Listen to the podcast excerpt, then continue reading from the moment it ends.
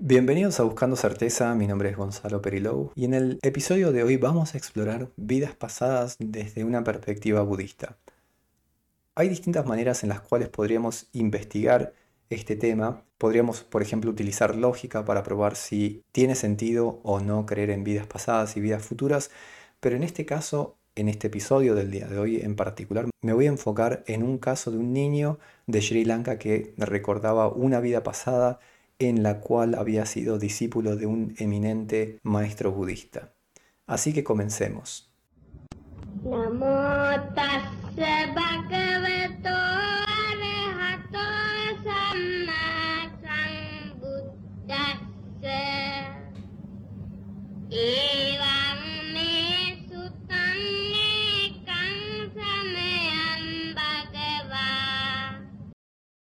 Este niño se llama Tamaruwan Nace el 18 de noviembre de 1968 en Sri Lanka y eventualmente se ordenó como monje en abril del 2016.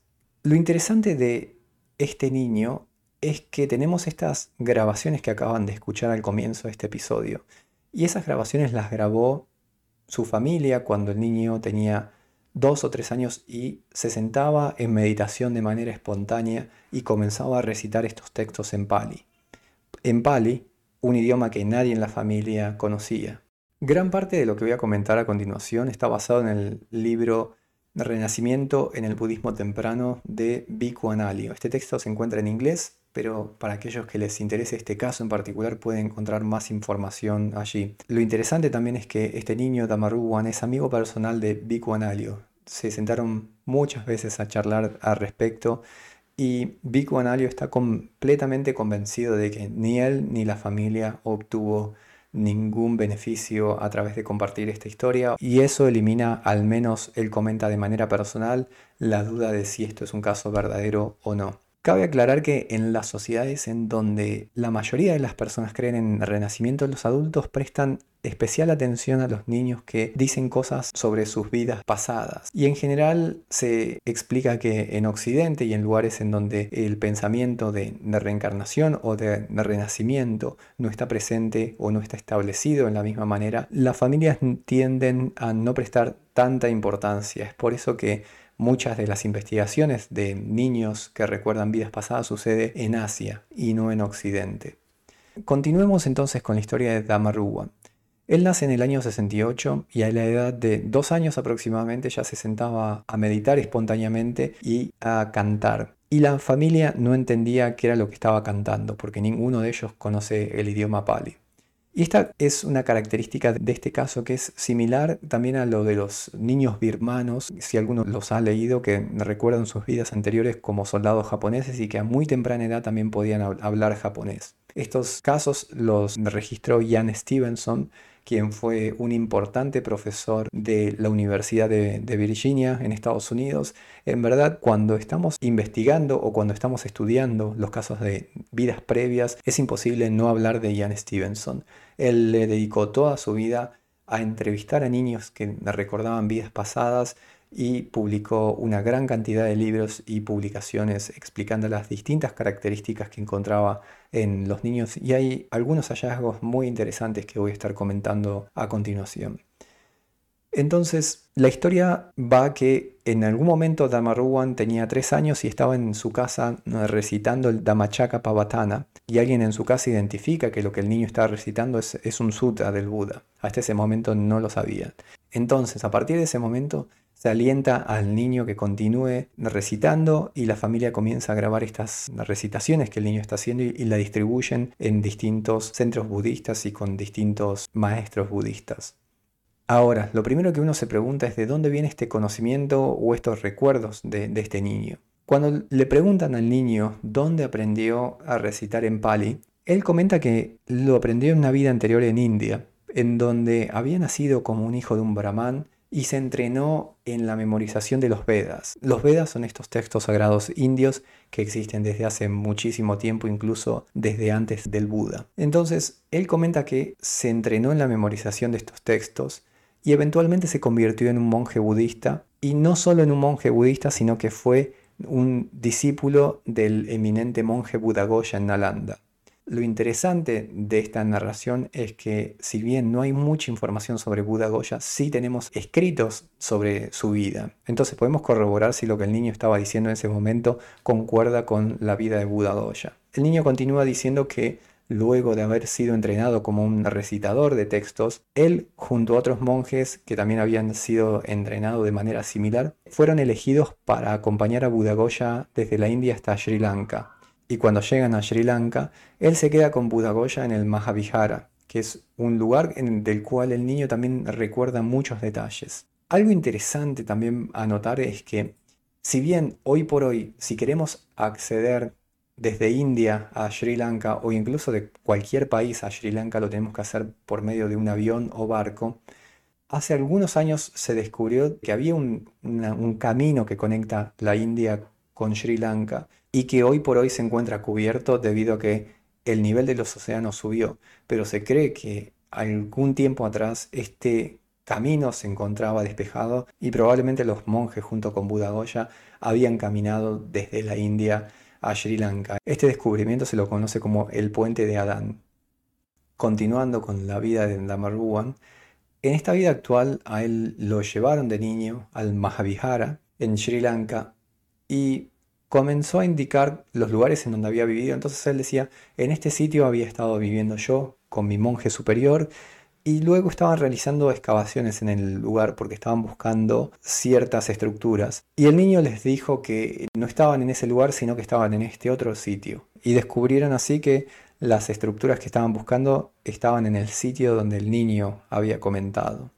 Si bien en este episodio me quiero enfocar en el tema de vidas pasadas y en particular en las experiencias que cuenta Damaruwan, me parece importante comentar al menos brevemente quién fue Buda Goya, para que tengan una idea del maestro que fue. Entonces, Buda Goya vivió en el siglo V y fue un comentador erudito del budismo Theravada. Su nombre significa voz del Buda en Pali. Y uno de los trabajos más conocidos que compuso fue el Visuddhimagga, en castellano El Camino a la Purificación, que es un exhaustivo análisis de las enseñanzas Theravadas del Camino a la Liberación. Los comentaristas de Buda Goya también se han constituido generalmente en las interpretaciones como de las más ortodoxas dentro de las enseñanzas de, de Theravada. Y hoy por hoy Buda Goya en la escuela Theravada se lo considera como el comentarista más importante, como aquel compositor y maestro más importante dentro de la escuela Theravada. Hay una anécdota interesante que se dice que cuando Buda Goya llega a Sri Lanka, él solicita a los monjes que le den acceso a los textos que ellos tienen para poder comenzar el proceso de traducción. Entonces los monjes dudan de su erudición y le solicitan que dé una explicación sobre dos versos aleatorios que ellos iban a tomar de los sutas. Entonces los monjes le indican estos dos versos y Buda Goya da una explicación tan perfecta que se termina poniendo por escrita y es este texto Visuddhimagga.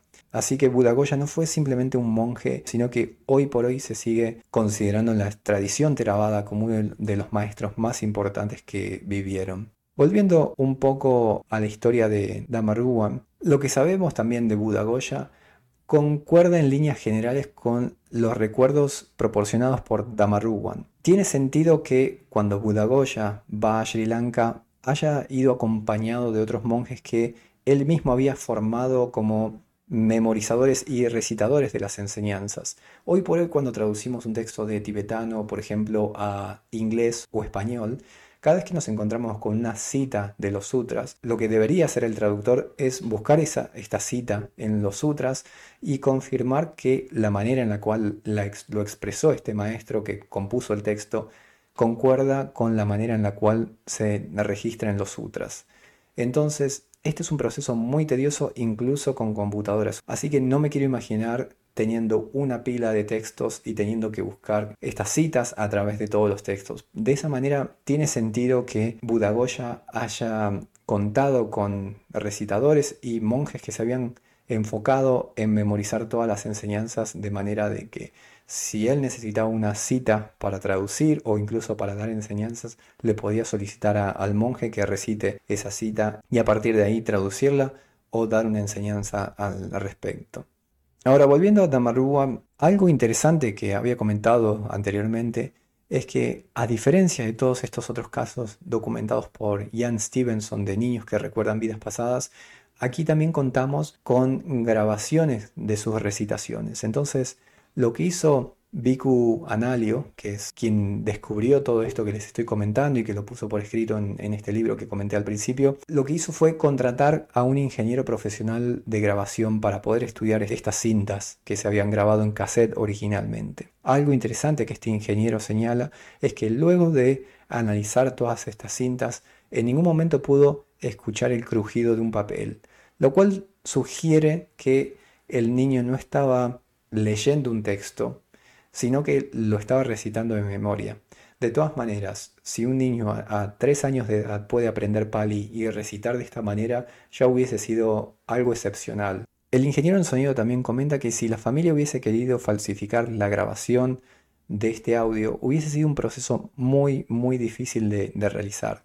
Además, como comenté al principio, Viku Analio es amigo personal de Damaruan y él confía plenamente en que estas grabaciones son verdaderas. Y la familia de Dharmaruan en verdad no tuvo ningún beneficio por compartir estas grabaciones. Eventualmente incluso la familia no querían que la sigan entrevistando al niño porque él ya estaba asustado de ver tanta gente nueva y que le hagan preguntas y demás. Así que eventualmente el padre quiso aislar al niño un poco de toda esta exposición. Volviendo a las recitaciones del niño, estos discursos en pali a los que hoy tenemos acceso son el producto final de una prolongada transmisión oral y escrita que sucedió en India. Originalmente se transmitió de manera oral, pero eventualmente se pusieron por escrita estas enseñanzas.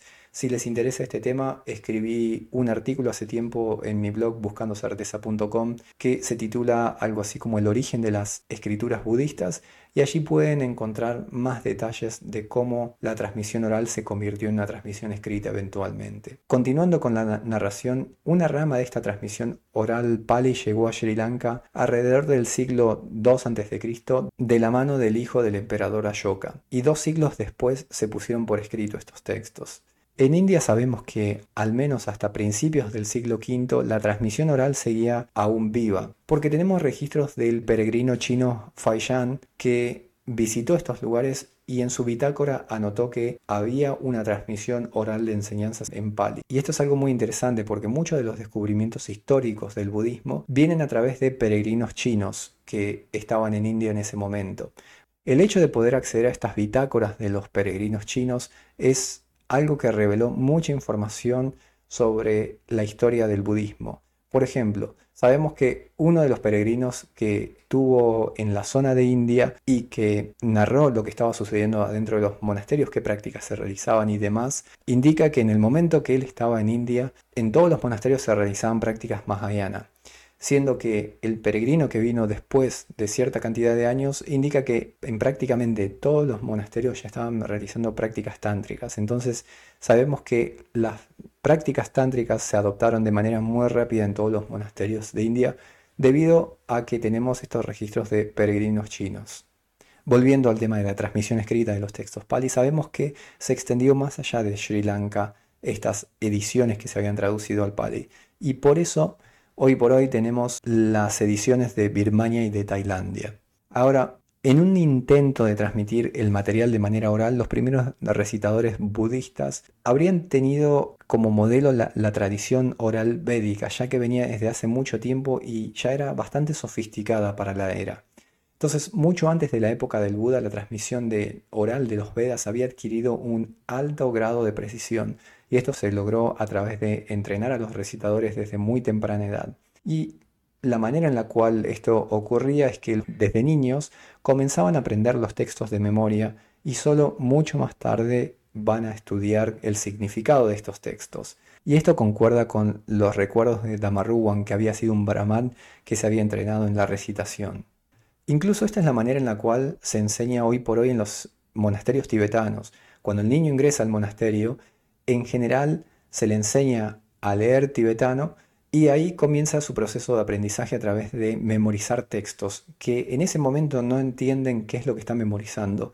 Y el entendimiento va a venir años más tarde cuando se le enseña el texto. Se han hecho algunos estudios sobre memorización y está comprobado que aquella persona que memoriza un texto sin entender lo que está memorizando, lo retiene con mayor precisión que aquel que está memorizando un texto que entiende el significado. Ahora, continuando con la historia de Damaruwan, hay muchos casos documentados por Ian Stevenson que estos niños al crecer comienzan a olvidarse de sus vidas previas. Y esto es un proceso que comienza aproximadamente, según lo que él investigó y lo que observó, alrededor de los 7, 8, 9 años de edad.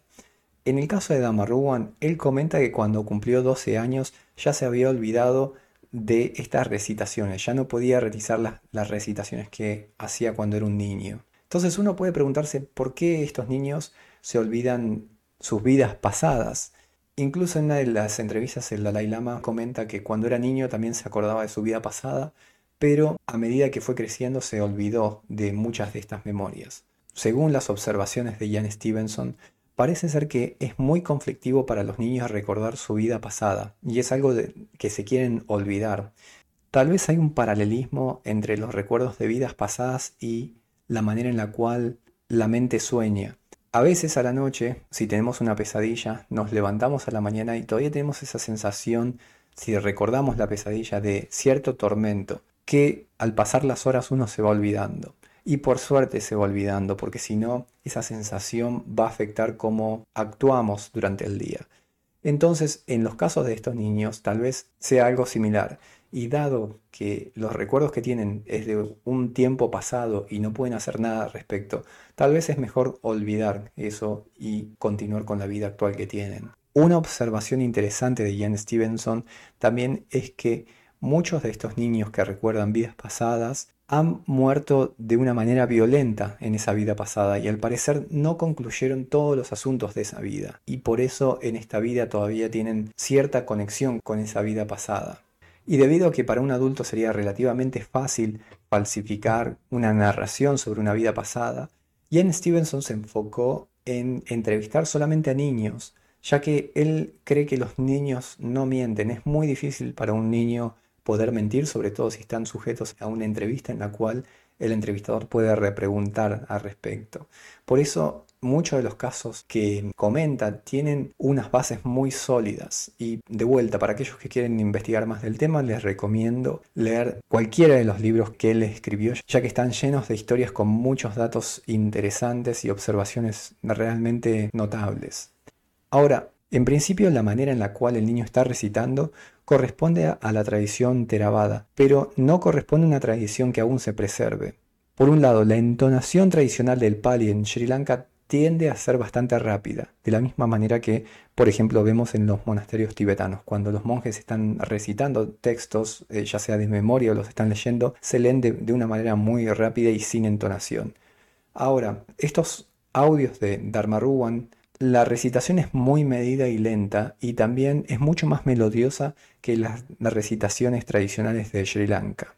Así que es interesante notar que el niño está recitando con cierta melodía que hoy por hoy no hay ninguna tradición viva que mantenga ese tipo de, melodía en las recitaciones. Ahora, otra observación interesante es que de las ediciones actuales que contamos del canon Pali, de la tradición Pali, no concuerdan un 100% con las recitaciones del niño. Y ahora voy a comentar a continuación algunas de las diferencias.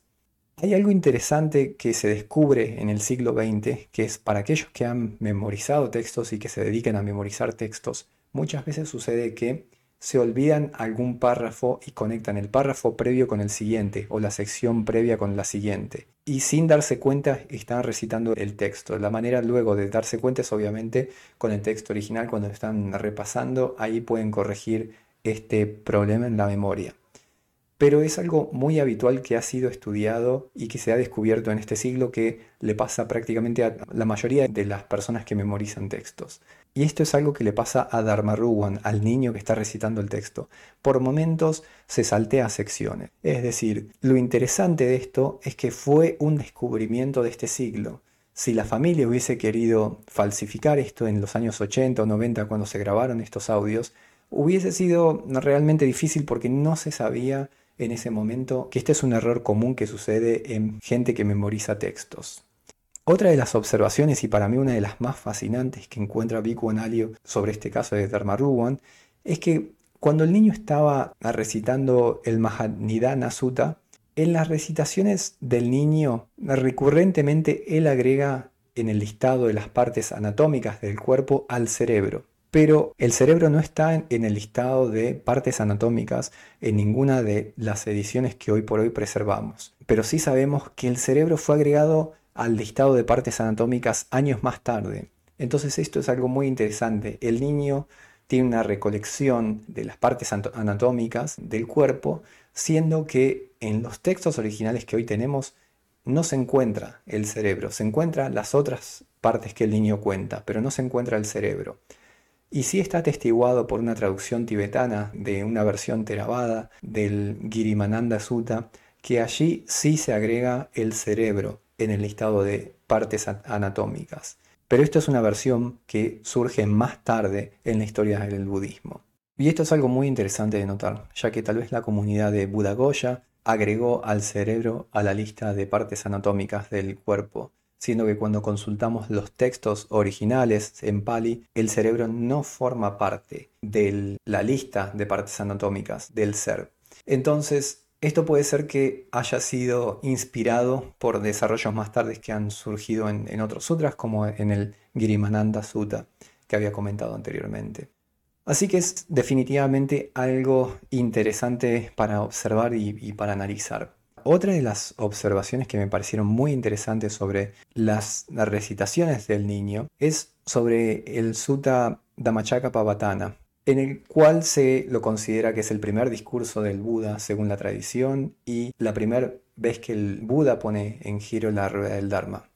Lo interesante de, la recitación del niño es que cuando leemos el texto en Pali, eventualmente al fin del discurso se dice algo así como los devas y dioses se regocijaron porque el Buda puso en movimiento la rueda del Dharma.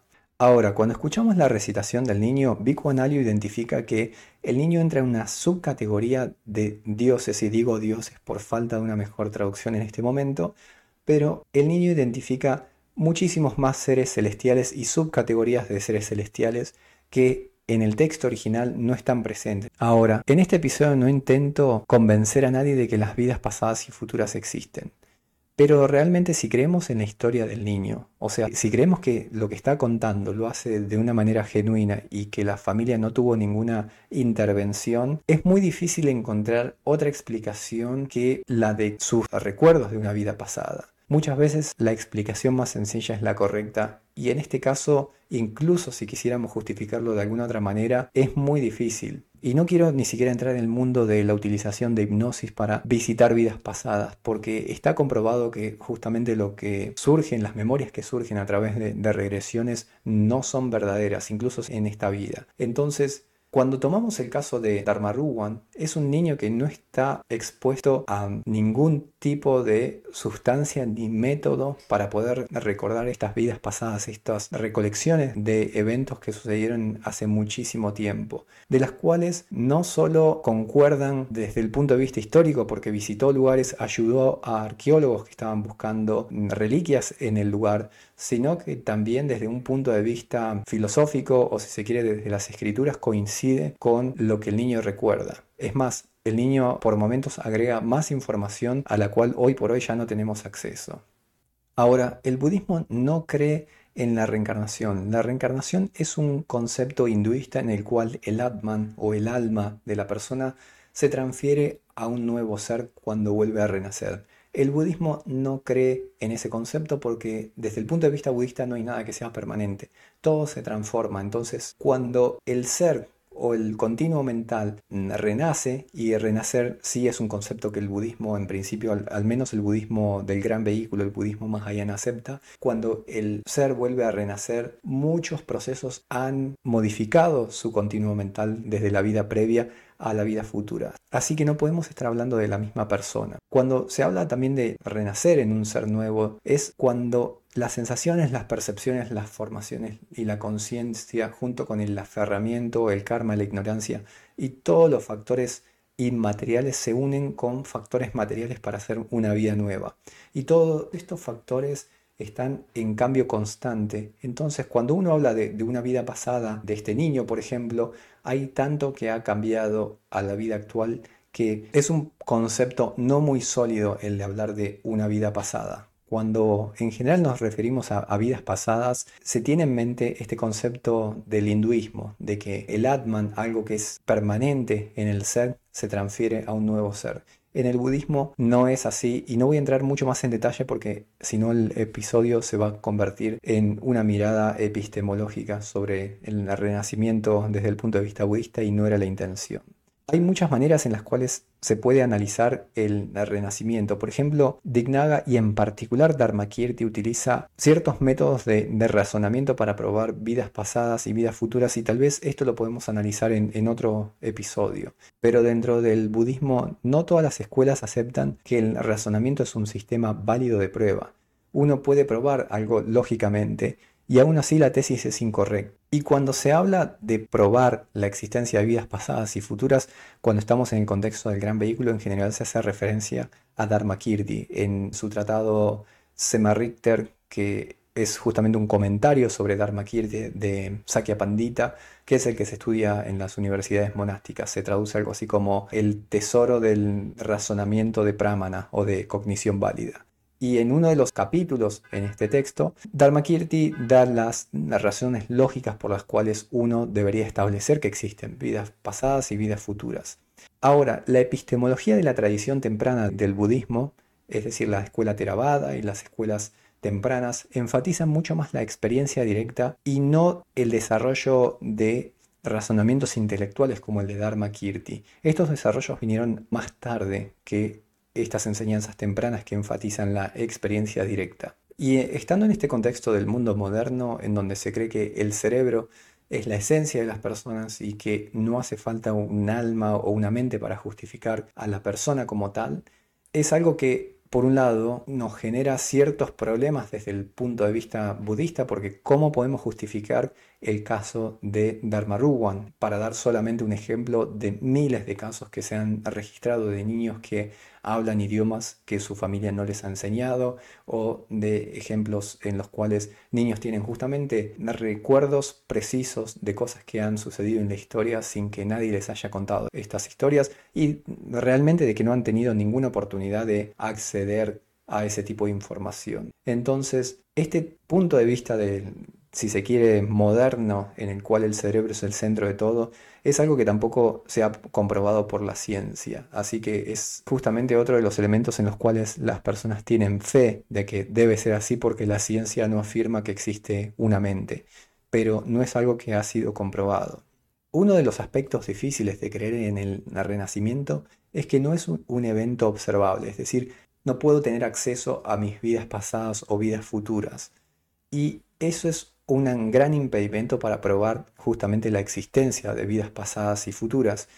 Y por este motivo, principalmente, no podemos esperar que venga una persona y nos convenza de que existen las vidas pasadas o futuras. Esto es un trabajo subjetivo, es algo que nosotros tenemos que hacer por nuestros propios medios. Si nos interesa el tema, la única forma de convencernos ya sea de que existen o de que no existen, es investigar el tema por nuestros propios medios. Ahora, algo relacionado con la práctica espiritual que podemos obtener de esta historia y de tantas otras sobre vidas pasadas, es que cuando observamos los cristianos que incluso creen que van a ir al cielo luego de morir y que van a pasar una mejor vida, de la misma manera que los budistas que creen en vidas pasadas, incluso aquellos que tienen recuerdos de, vidas pasadas, ambos tienen miedo de morir. Y la contemplación de la muerte es un aspecto muy importante de la práctica espiritual. Así que idealmente el practicante debe practicar algún tipo de meditación relacionada con la muerte al menos una vez al día. Y esto es algo fundamental, debemos tener completa certeza en nuestra práctica espiritual cuando nos llegue el momento de la muerte. Ya que todos los que estamos escuchando esto, y me incluyo, vamos a morir. No hay una sola persona en todo el universo que haya vivido para siempre. Incluso el Buda abandonó su cuerpo físico. ¿Por qué nosotros no vamos a morir? Muchas veces tenemos esta voz en nuestra mente que nos sigue diciendo que no vamos a morir en este momento, que no nos preocupemos, que eso va dentro de mucho tiempo. Pero como practicantes espirituales es algo que debemos realizar en este momento, debemos realizarlo al menos todos los días, a reflexionar sobre la muerte. Como vemos, muchos de estos niños que recuerdan vidas pasadas han tenido algo que no han podido concluir en, esa vida pasada. Si reflexionamos sobre la muerte y lo hacemos de una manera genuina y auténtica, vamos a poder identificar cuáles son esas cosas que queremos obtener y completar en esta vida y tal vez podemos empezar a trabajar en eso temprano, ya que no sabemos en qué momento la muerte va a llegar, si va a llegar dentro de mucho tiempo o va a llegar antes de que hayamos completado estos proyectos que tenemos en mente. Por último quería concluir con lo siguiente. Un amigo hace tiempo en Nepal solía decir de manera sarcástica que cuando él descubrió el budismo, el budismo justificó lo especial que él era y lo importante que él era en este planeta. Obviamente que él lo estaba diciendo como una broma, pero es algo de lo que tenemos que tener mucho cuidado con ese pensamiento. Richard Feynman dice, lo más importante es que no te engañes a vos mismo y vos sos la persona más fácil de engañar. A veces, al escuchar este tipo de historias de personas que recuerdan vidas pasadas, una serie de pensamientos nos llevan a pensar de que nosotros estamos practicando budismo y que somos especiales, ya que algún día en mi niñez me senté a meditar y nadie me había enseñado eso, o algún día recité tal o cual cosa, o siempre me atrajo los hábitos bordos de los monjes. Este tipo de pensamientos lo único que hace es reificar nuestro ego, al pensar que somos practicantes avanzados o que de una manera muy sencilla y sin mucho esfuerzo, algún día cuando me ponga en serio a practicar voy a avanzar de manera muy rápida ya que tengo mucho camino recorrido en vidas pasadas. Y este tipo de pensamiento es una tontería. No tenemos que caer en este tipo de pensamiento porque justamente es lo opuesto al camino espiritual. Ni siquiera aquellos con el título de, de Rinpoche o de lamas que han vuelto a renacer deben ser tomados como seres especiales. Ellos lo tienen que probar en esta vida actual, que realmente son seres especiales que tienen acceso a esas cualidades que han desarrollado en el pasado, ya que como podemos ver hay muchísimos ejemplos que han sido reconocidos como grandes maestros del pasado y que en esta vida no les interesa practicar el budismo. Así que, ¿qué nos puede esperar a nosotros? En lo único que podemos confiar es en nuestras cualidades. Si realmente creemos que somos practicantes tan avanzados, manifestemos estas cualidades, manifestemos la compasión, la estabilidad mental, el acceso a la naturaleza de la realidad y demás. Y si podemos hacer esto, seguramente tampoco lo vamos a querer estar comentando. Así que quería simplemente advertir de que es algo muy común en que practicantes espirituales de un momento a otro se identifiquen como alguien muy avanzado en el camino y que empiecen a actuar de una manera que va en contra justamente del desarrollo de cualidades espirituales. Así que hasta acá llegamos con el episodio del día de hoy. Espero que lo hayan disfrutado y que les haya sido útil y nos vemos la próxima.